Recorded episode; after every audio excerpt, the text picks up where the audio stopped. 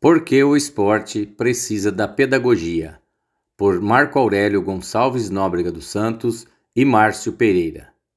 O esporte moderno passa por um momento de transição que o leva para uma compreensão não só como prática esportivizada, com características de repetição de gestos técnicos e singularidade, restrito e limitado, passando para um cenário de entendê-lo como um fenômeno sociocultural, com pluralidade de possibilidades além da sua complexidade. Face às considerações iniciais, precisamos considerar que o esporte praticado em seus múltiplos significados necessita ser amparado por procedimentos pedagógicos que deem conta dos aspectos físicos, técnicos, táticos, valores, princípios e comportamentos de forma articulada que promova o desenvolvimento integral dos nossos alunos nos aspectos motor, cognitivo, psicológico, social e filosófico. Paz, Balbino, 2005. Por isso, ao pensarmos o tema esporte nas aulas de educação física escolar, acreditamos que as ações e intervenções precisam estar vinculadas às concepções metodológicas construídas, refletidas e discutidas teoricamente, relativas ao como ensinar, o que ensinar, para quem ensinar e por que ensinar. O ensino do esporte, no âmbito escolar, deve se pautar por princípios que gerem condutas pedagógicas para que o ato de praticar esporte tenha sentido e gere significado à prática e ao praticante, não apenas replicando conhecimentos prontos ou gestos técnicos repetitivos que torne os alunos passivos, acríticos e ingênuos. É preciso que aconteça uma prática pedagógica que proporcione aos alunos aquisição de conhecimentos que excedam os limites da quadra e campo, nos quais tais conhecimentos sejam saberes e valores produzidos culturalmente no processo de ensino-aprendizagem e que promovam a formação na sua integralidade. Scalia, Reverdito, Galate 2013, Reverdito, Scalia e Paz 2013. A pedagogia do esporte ainda é um campo de estudo recente, surgido em meados dos anos 60 e que veio para contrapor ao método tecnicista ou tradicional, muito presente no processo de ensino-aprendizagem, principalmente nas aulas de educação física, cujas características são a performance, o gesto técnico, a seletividade e a exclusão. Para a pedagogia do esporte, o mais importante é o aluno, a criança, o indivíduo, uma vez que, para o processo, que deve ser levado como prioridade é a complexidade das pessoas e seu contexto social. Isto é, o que deve ser valorizado são os princípios e valores socioculturais como cooperação, autonomia, inclusão, tomada de decisão, atenção, concentração, em detrimento da técnica. Santana, 2005. Nesse sentido, a pedagogia do esporte deve se assumir definitivamente como a área responsável por organizar conscientemente e de forma comprometida todo o processo de ensino e aprendizagem das modalidades esportivas, quer em um ambiente de educação formal, quer em um não formal.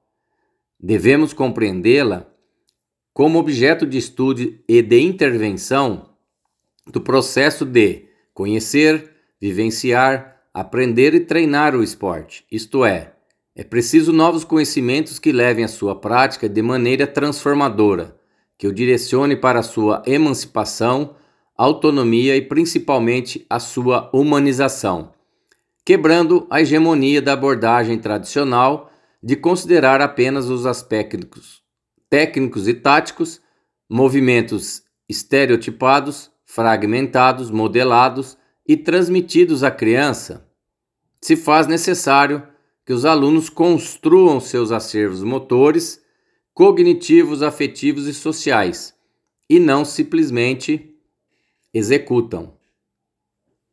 Segundo Pais e Balbino 2009, a prática esportiva ou o ensino das modalidades esportivas, quer sejam elas individuais ou coletivas, devem promover aos seus praticantes, nesse caso, os alunos, condições adequadas para desenvolver o ser humano de uma forma integral, na sua totalidade e não apenas no aspecto técnico, fazendo com que aprendam a explorar as ações do jogo, não dos movimentos ou gestos, ampliando assim o acervo de ações, condutas motoras. Tomar decisões que promovam a busca da autonomia e da emancipação. É preciso pensar o esporte com metodologias construídas com a interação entre diferentes jogos que sejam baseados na relação de cooperação, oposição, referenciais funcionais e regras de ação, ataque e defesa, compreendendo seus princípios e lógica, além dos referenciais estruturais, como as regras, companheiros, adversários, espaços, alvos Objetivos, entre outros. Scaglia, 2014. Segundo Paz, 1996, Paz e Balbino, 2005, afirma que o esporte precisa ser considerado em dois referenciais: o técnico-tático, que envolve os movimentos e gestos, ou seja, como essas vivências e práticas serão organizadas e sistematizadas pedagogicamente dentro de uma escolha metodológica adequada.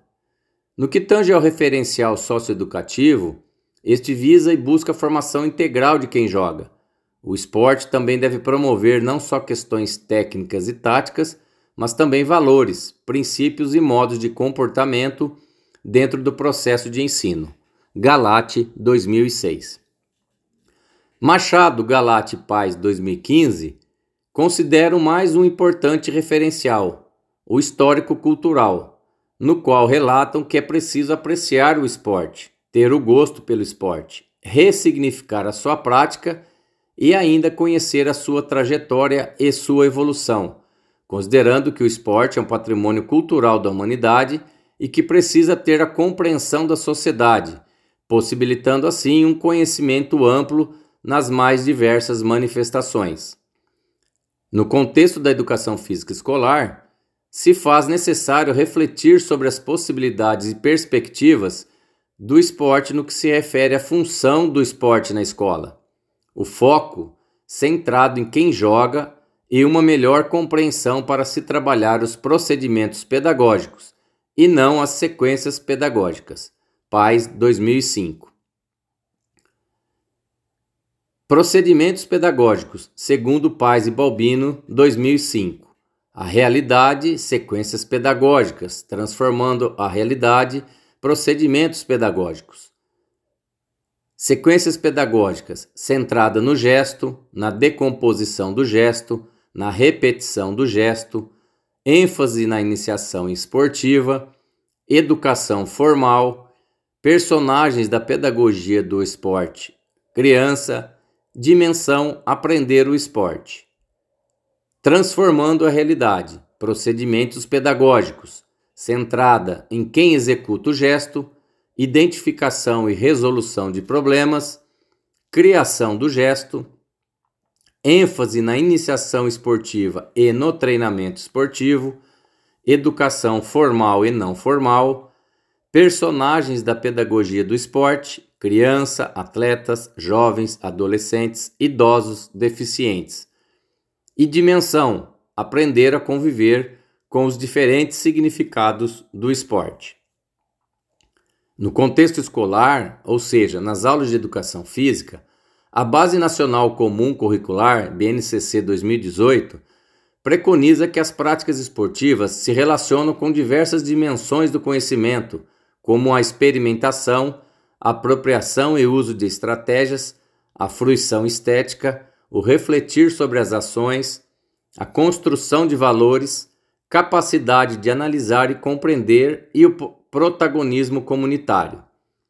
Isso nos leva à compreensão de que o esporte possui diferentes modalidades. Conhecer as suas especificidades e suas particularidades fazem parte desse contexto para uma boa prática esportiva. O que devemos ainda considerar que o esporte é um fenômeno sociocultural o que implica dizer que ele é um direito de todas as pessoas, independente de aspectos sociais, culturais, econômicos e físicos. Ou seja, o esporte é uma prática social com intenções de recriação e ressignificação, mesmo considerando as suas características básicas.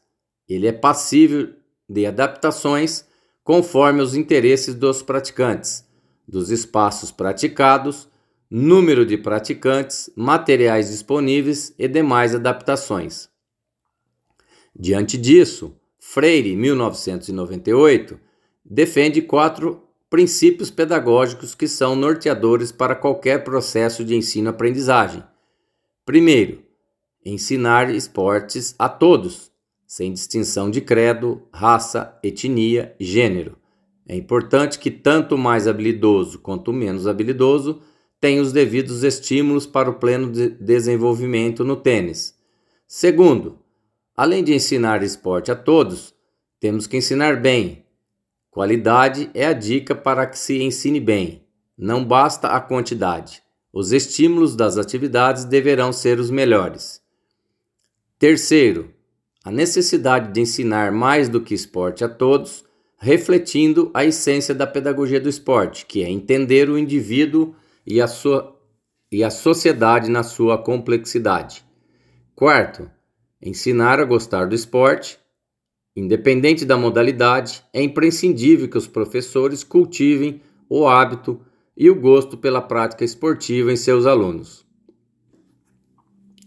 Para que possamos concluir nosso capítulo, muitos podem estar se perguntando em como colocar toda essa teoria na prática como elaborar ou planejar uma aula que atenda às necessidades dos nossos alunos e dessas novas perspectivas. Assim, trazemos aqui uma sugestão nos referindo a Freire 2011, no qual entendemos ser ela um exemplo para a nossa compreensão do por que o esporte precisa da pedagogia. Plano geral de uma aula adaptado de Freire 2011. Partes da aula, tipo de atividade, conteúdo e desenvolvimento.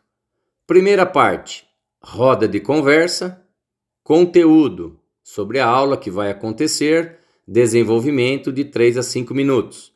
Segunda parte: prática, jogo adaptado ou brincadeira, temas do dia anterior. Terceira parte: prática, exercícios, de preferência lúdicos, temas do dia atual. Quarta parte: prática. Jogo adaptado ou brincadeira. Temas do dia atual. Quinta parte: roda de conversa sobre a aula que aconteceu. 3 a 5 minutos. Scaglia 2008 sugere alguns exemplos para compor essas divisões das aulas. Vale ressaltar que, embora elas sejam divididas em partes, elas são dependentes umas das outras e devem estar integradas com as aulas anteriores e com as que irão acontecer. A primeira parte, na roda de conversa, o professor irá falar sobre a aula, explicar, buscando sempre trazer algo de importante que ocorreu sobre o tema a ser discutido, que promova o debate, a reflexão, o pensamento crítico e questionamentos levantados, atendendo assim às exigências da aula em questão e principalmente promovendo a interação dos alunos nesse processo de construção que irá contribuir significativamente. Lembrando a aula anterior, o que fizemos na aula passada? Por que fizemos isso e aquilo? Por que praticamos determinado jogo para desenvolver certo tema? Conectando a aula, explanações sobre o tema da aula do dia e suas relações com a aula anterior e também com a próxima alguma polêmica que ocorreu na semana e que precisa ser debatido, como, por exemplo, violência, doping, racismo, conquistas e recordes. Na segunda parte, procura realizar jogo adaptado, com destaque a uma das particularidades da modalidade, buscando resgatar da última trabalhada na aula anterior, passada, pois em cada aula busca destacar dois fundamentos para serem trabalhados Nessa parte, pode-se aplicar, por exemplo, um jogo de basque basquetebol com a restrição aos jogadores de dar apenas dois kicks da bola, Assim, joga-se o basquetebol com destaque a um fundamento, sem excluir os demais.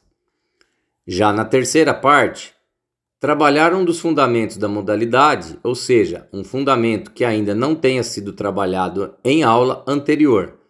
O importante é trabalhar com uma metodologia amparada nos jogos, pois é possível trabalhar um fundamento sem excluir os outros e não ocasionar o distanciamento com o contexto da modalidade formal. A compreensão é de que deve ser ensinado jogando os fundamentos, com a utilização de pequenos e médios jogos, número reduzido de alunos, o que facilitará o aprendizado, considerando que haverá maior envolvimento dos alunos e participação deles nas atividades propostas, se for uma modalidade com bola, por exemplo, maior contato, o que tem proporcionado maior motivação no aprendizado. Na quarta parte, a prática formal da modalidade deve ser realizada contendo alguns ajustes e adaptações no formato e nas regras, destacando as possibilidades de levar os alunos a aprender a jogar a modalidade, de maneira que os alunos terminem a aula com o entendimento de que aprenderam ou estão aprendendo a praticar. A quinta e última parte se encerra com uma roda de conversa, na qual será realizada uma avaliação pelo grupo, juntamente com o professor, sobre a aula realizada, com considerações acerca do aprendizado, das dificuldades, das limitações e também que direcionam a algumas possibilidades de uma atividade ou trabalho extra-classe, como uma pesquisa assistir e analisar algum jogo, uma sugestão de um novo jogo e até mesmo uma discussão levantada de algum fato ocorrido sobre a modalidade.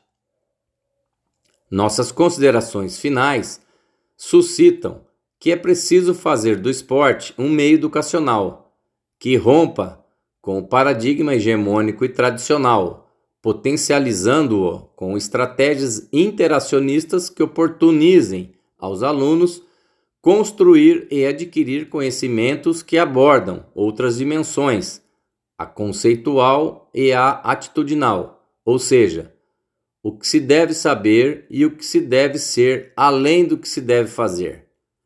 Portanto, ao defendermos que o esporte precisa da pedagogia, acreditamos que é necessário ter a compreensão que a intervenção no processo de ensino-aprendizagem considere o aluno como principal, como protagonista, oportunizando dessa forma sua inserção e interação com o que já sabe, possibilitando a ampliação da sua bagagem cultural e corporal, o que nos direciona a um processo organizado, sistematizado, aplicado e avaliado, que promova de fato a sua formação integral, rompendo com os paradigmas de exclusão seletividade e, consequentemente, deformação fragmentada.